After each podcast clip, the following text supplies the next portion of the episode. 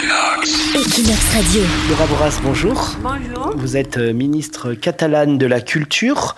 Est-ce que la Catalogne indépendante serait un pays plus culturel que la Catalogne actuelle? Bon, je l'espère parce que maintenant la culture a beaucoup de problèmes euh, en relation à l'argent, à la financiation de la culture. Alors, euh, quand tu as la possibilité de définir à quoi est-ce que tu veux dédier l'argent, alors euh, on va travailler pour que ça soit pour la culture. Et concrètement, s'il y avait plus de budget, il irait où le budget? Dans quel domaine culturel? Bon, vous savez qu'il il est extraordinairement pauvre en ce moment-là parce qu'il y a eu une réduction terrible en conséquence de la crise générale économique et tout ça, mais en particulier sur la culture. Il y a beaucoup de problèmes au niveau de, de patrimoine, de faire la, gestion de, notre patrimoine, euh, architecture, euh, mais aussi à la culture. Euh, je, je dis toujours que la culture transforme quand il y a une formation avant. Alors, je crois que pour avoir une,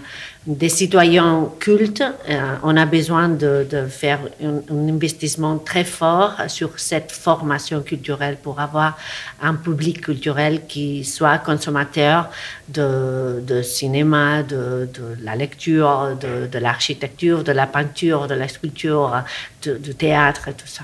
Alors justement, vous parlez de cinéma, de littérature, de peinture. Est-ce que c'est un problème pour vous qu'internationalement, l'image de Barcelone soit plus liée au sonar, aux discothèques, aux festivals de musique qu'aux expositions du MAGBA ou du CCCB Ça dépend où on, on, met le regard, parce que je crois que Barcelone, c'est une, une cité que beaucoup de gens dans le monde connaissent une liaison très forte avec la culture.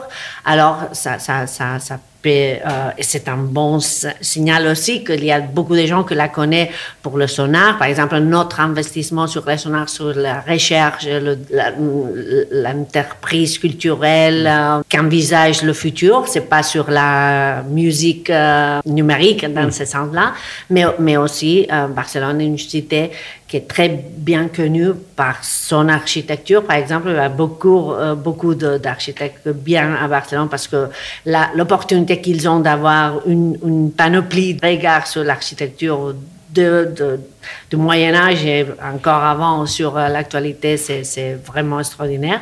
Mais aussi parce que notre musée a, a beaucoup d'expositions temporelles qui attirent l'attention de, de, beaucoup de gens dans le monde. Alors je crois que Barcelone, c'est une cité culturelle et les gens le reconnaissent euh, comme ça. Votre ministère de la Culture met en place un programme d'internationalisation. Ouais. Euh, vous avez, vous avez d'ailleurs rencontré le consul français euh, Cyril mm -hmm. Picmal. En quoi consiste ce programme? On a beaucoup d'envie de, de, nous expliquer dans le monde dans cette puissance de la culture catalane. Alors il fallait faire un programme d'internalisation que normalement euh, on utilise l'Institut Ramon Llull parce que son but est la diffusion de la culture catalane à l'extérieur, mais aussi dans l'Institut de les empreses culturelles, l'Institut de les entreprises culturelles, on a une forte euh, expansion dans, le secteur professionnel, comment on peut aider notre entreprise culturelle à s'internationaliser. Alors avec la France, il y a beaucoup de relations à des niveaux très variés.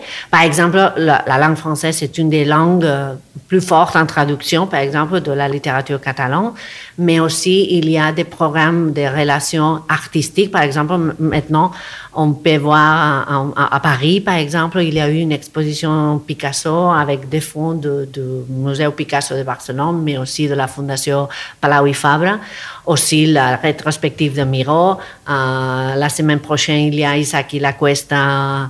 Il y a eu un reconnaissement aussi des architectes catalans euh, pour la France. Alors, il y a beaucoup de, de liaisons, euh, de collaboration et avec le consul, on a travaillé pour encore le faire plus fort. Paradoxalement, euh, la France et la Catalogne sont très liées historiquement, ah ouais. extrêmement. Mais pendant le processus indépendantiste, la France a été un des pays qui s'est le plus opposé. Justement, est-ce que ça complique pas aujourd'hui vos relations avec la France? Quand vous arrivez à Paris, comment vous êtes vu? Chaque fois que je suis en France, j'appelle à les valeurs républicaines que vous les avez et on le veut aussi pour nous. Alors, euh, j'ai toujours dit ça. Nous, on veut avoir cette république. Alors, on, a droit aussi à avoir, il y a cette euh, liaison culturelle, cette tradition très très proche. Alors c'est vrai que la France est un État euh, beaucoup centralisé dans ce sens-là et que euh, chaque mouvement indépendantiste la voit avec un certain... Bon, ça c'est vrai, mais aussi j'appelle à, tous ces droits qu'on a, droit à avoir. Et alors, c'est avec cette position que je crois qu'on peut avoir euh, une bonne relation. Il y a eu beaucoup de, polémiques politiquement. La droite espagnole vous accuse d'être suprémaciste. Ça, ça c'est absolument faux. Parce que ça veut dire qu'on ne connaît pas les langages, qu'on ne sait pas ce que les mots vont dire.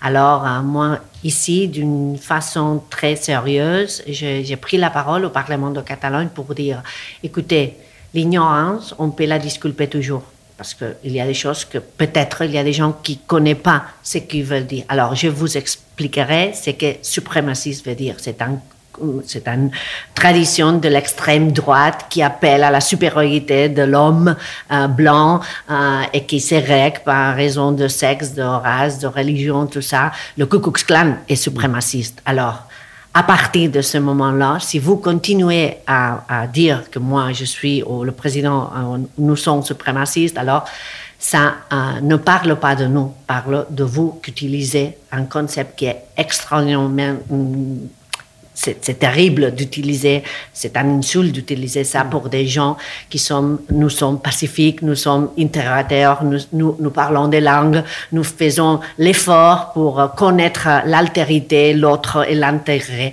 Alors je crois que ça c'est les discours faciles, mais aussi terribles qu'utilisait la droite espagnole pour euh, simplifier et faire une réduction à l'absurde qui à la fin fait beaucoup de mal dans le sens que la, population, si on dit rien sur ça, c'est comme si le langage, on peut, on peut tout utiliser. on ne peut pas parler de nazisme aujourd'hui. On ne peut pas utiliser la, parole suprémacisme aujourd'hui. Parce que ça, ça c'est euh, absolument faux. Euh, c'est c'est impossible de, nous connaître et utiliser ces, concepts-là. Alors justement, vous qui êtes une amoureuse des mots, qui avez été à la tête de l'Institut des lettres catalanes, est-ce que vous pensez que le débat politique aujourd'hui, mhm. dans le vocabulaire, quel que soit le camp, mhm. devrait justement arrêter d'employer les mots golpistes, fascistes, nazis, etc. Tout ce qu'on entend des deux côtés. Des deux côtés. Bon, de des côtés, euh, je suis pas d'accord avec ça parce que moi, je suis très respectueuse avec l'use de paroles. Alors, je n'utilise jamais des hmm. paroles qui, qui, ne soient pour dire ce qu'ils vont dire. Mais je crois que oui, il y a une banalisation de ces mots et de ce que ces mots vont, vont dire et c'est que il faut que tout le monde connaisse. Parce que parler de nazisme, parler du colpisme, parler du fascisme. Alors, si on ne les utilise pas bien, euh, c'est terrible la dérivation que ça peut arriver pour la population en général. Je crois qu'on doit être comme représentant de la, des citoyens, extrêmement accuré. Est-ce que les partis indépendantistes doivent faire tomber le gouvernement de Pedro Sanchez On avait fait tomber le gouvernement de Mariano Rajoy, mais on a le droit aussi de voir qu'est-ce qui se passe avec ce gouvernement de Pedro Sanchez. On ne voit pas des choses qui ont changé euh, en relation au gouvernement de Mariano Rajoy. Alors, si ça arriverait, oui, on pourrait le faire parce que il faut qu'on utilise le pouvoir qu'on a pour changer les choses dans le, au niveau des relations politiques et ça, ça serait possible aussi. Alors, vous qui êtes ministre de la Culture, beaucoup d'observateurs ont dit que le président Kim Tora possédait plus les qualités d'un directeur de musée que les compétences d'un président de la Généralitat. Est-ce que vous êtes d'accord avec ça Je ne sais pas s'il y a des compétences pour être président de la Généralitat. Si on analyse les présidents qu'on a eus, je crois qu'ils ont une formation très diverse. Mais c'est vrai que le moment qu'on vit maintenant, ce n'est pas un moment euh, normal de points de vue très différents. Alors moi-même, je ne viens pas d'une tradition politique, j'ai jamais été dans aucun parti politique. Je suis une personne que je travaillais, je suis prof à l'université maintenant. Il y a cinq ans que je fais de directrice générale à l'Institution des lettres catalanas, mais euh, je, je n'aurais jamais imaginé que je pourrais être ministre de la Culture. Euh, et c'est la même chose pour le président. Dans ce sens-là, je crois que on a eu un sens de responsabilité avec les moments qu'on vit maintenant. Et alors, euh, il y a des gens qui nous ont demandé d'y être et de travailler pour le pays, pour le pays, et c'est ça qu'on fait. Alors, on le fait avec notre préparation, qui est plus civile que, que politique, mais on essaye de faire ce qu'on considère qui est juste, honnête, et c'est ça pourquoi on travaille. Est-ce que s'il y a une condamnation des prisonniers cet été, euh, le gouvernement catalan doit démissionner Alors, en protestation. je ne vois pas la, relation entre démissionner en relation Pour convoquer des élections, etc., de, dire on arrête là. Bon, on, a un, un, sens de responsabilité avec notre collègue qui sont maintenant en prison à l'exil. Et pour nous, c'est très important de faire voir euh, dans le au monde en général que la situation qu'ils subissent maintenant est très injuste et qu'ils vont aller avec un tribunal qui n'est pas juste, qui a pris déjà une, euh, une opinion et alors euh, il faut que tout le monde connaisse la situation qu'on vit maintenant. Alors, quand, quand, ça arrivera, on va voir qu'est-ce qui se passe. Mais je crois qu'il faut travailler en avant. Il faut travailler pour les aider, Mm, dans toutes ces manières qu'on peut les aider. Et je crois qu'une manière de les aider, c'est faire conscience à tout le, à tout le monde qu'est-ce qui se passe maintenant dans la prison. Il y a des gens qui n'ont eu encore un, procès juste et ils sont en prison. Ils n'ont rien fait ils sont en prison. Ça, je crois que c'est inacceptable pour une démocratie européenne. Est-ce que dans les manifestations indépendantistes ou les manifestations des, pour la libération des prisonniers, il y a eu un côté artistique, vous trouvez, du peuple qui ont fait des choses, côté des artistique. Catalogne, c'est un pays très créatif. Ah oui, en effet, elle a des gens qui chantent, des gens qui peignent, des gens qui font des choses, par exemple, avec euh, les gens qui mm. c'est en couleur. Alors c'est ça. Alors pourquoi euh, un papillon? Ah, si, c'est un papillon. Bon, on, euh, a un papillon, il y a des roses, on, y a, on a beaucoup de choses. Euh, c'est les gens, le, couleur de, de l'absence, le couleur de, pour montrer ce qui nous manque, euh, la normalité qui nous manque et pour avoir en mémoire pour les, les gens qui ne sont pas avec nous. Mais c'est vrai que quand on nous mobilise, il y a toujours un côté artistique, on peut dire, avec la musique ou avec... Euh, on, dit beaucoup de poèmes, euh, on a aussi cette euh, création manuelle, on fait des castells, on fait des choses. Si, oui, c'est vrai. Parfois, c'est avec euh, potentiel créatif que la culture catalane a, montré toujours. Et maintenant, on utilise aussi la culture pour pour revendiquer euh, la situation d'injustice qu'on vit. On parle de vous euh, pour une candidature du parti de Karl Puigdemont au municipal de Barcelone. Est-ce que c'est vrai ou est-ce que c'est faux?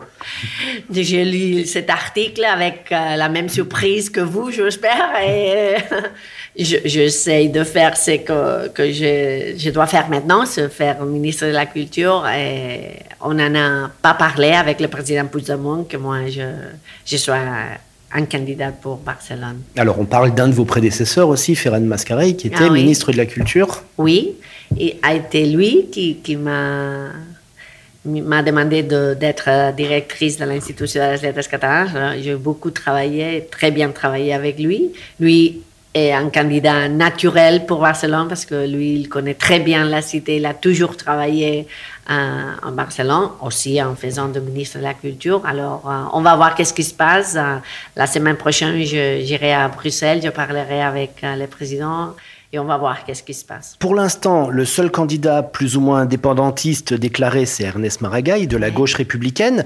sur Equinox Radio, la semaine dernière, le président Arthur Mas a dit, je le cite, qu'Ernest Maragall était un homme du passé qui vient du gouvernement des années 80 et non pas un homme du futur qui pourrait diriger la mairie de Barcelone. Est-ce que vous êtes d'accord avec le président Mas? Bon, Ernest Maragall, lui, il est encore un, collègue parce que lui, il n'a pas laissé encore le gouvernement, ça, ça sera demain. Mais c'est évident que, c'est un homme âgé, ça veut dire avec beaucoup d'expérience aussi, qu'il a, a fait partie de la vie politique catalane depuis longtemps. et peut-être ne serait pas l'option euh, de futur hein, dans le sens qu'il est un homme âgé, mais je préfère ne, ne, faire pas une valorisation de quelqu'un qui encore est le ministre maintenant et il fait partie du gouvernement aussi comme moi. Alors j'espère que vous comprendrez ça. Est-ce que c'est une bonne chose pour Barcelone d'avoir la candidature de l'ancien Premier ministre de la République française? Bon, je ne sais pas si c'est bon pour Barcelone. Maintenant, on parlait de quelqu'un qui, qui a fait partie de la vie politique catalane depuis plusieurs années. Et maintenant, on parle d'une personne qui est très controvertie, même en France. Je sais pas si c'est une question de survie politique. Je, je crois que Barcelone a besoin de quelqu'un qui connaît bien la cité, qui soit euh, très lié à ce que Barcelone a, a besoin maintenant pour, et pour les plusieurs années, parce que probablement ce sont des élections les plus importantes qu'on peut avoir à ce moment-là. Euh, c'est pas mon candidat, si c'est ça que vous voulez. Bah, justement, j'allais vous dire, si, si, ça tourne mal, entre guillemets, qu'il n'y a, a, pas de majorité indépendantiste et que au second tour, avec les conseillers municipaux, vous devez choisir entre Ada Colau et Manuel Valls, quel serait le choix? Oh, Je préfère ne, ne, pas répondre à cette question-là. Mais évidemment, euh, Manuel Valls serait jamais mon candidat pour beaucoup de raisons. Euh, je préfère le laisser ici, mais je crois que c'est clair. Une question plus facile pour finir. Est-ce que vous êtes plus Verdaguet ou Baudelaire ah ou plus Joan Miro que Claude Monet? Oh, je suis Bardaguet, je suis Baudelaire, parce que vous savez que moi, je suis prof de théorie de la littérature, littérature comparée, alors j'ai toujours travaillé sur les relations entre la littérature et des autres arts et mm, des relations entre des auteurs de, de langues et traditions diverses. Alors, Monet, Miro, Baudelaire, Bardaguet, toujours tout parce que ça nous donne un sens plus européen, plus fort, de, plus culture, et j'appelle à tout ça toujours. Laura Boras, merci d'avoir été sur Equinox. Merci à vous. Equinox.